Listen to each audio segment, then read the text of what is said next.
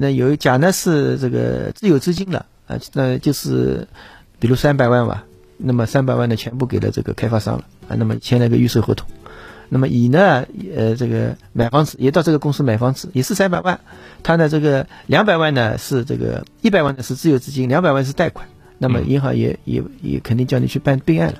那么后来这个开发商呢出现问题，出现问题呢又是诉讼了。那么法院呢对这个自有资金没有备案的这个房子呢进行查封啊，备案的呢就没有查封，当然没有刚刚呢这个例子呢前面也讲讲到过啊，这个是真实的案例啊。那么应该来说呢，对老百姓也对市民也提个醒，备案是效相当效有效力的。那么刚刚主持人也说了，我们这个一手房的这个备案。二手房的这个备案，还有这个租赁呃租赁的备案，租赁的备案其实和上面两个概念是呃不一样的。嗯，租赁呢现在你签了协议就有效了啊，你备案不备案是你根据你的公共需求来做的。嗯嗯，对吧？你如果像我们两个人两个人都是本地户口，租了一个房子，你也也没不需要。这个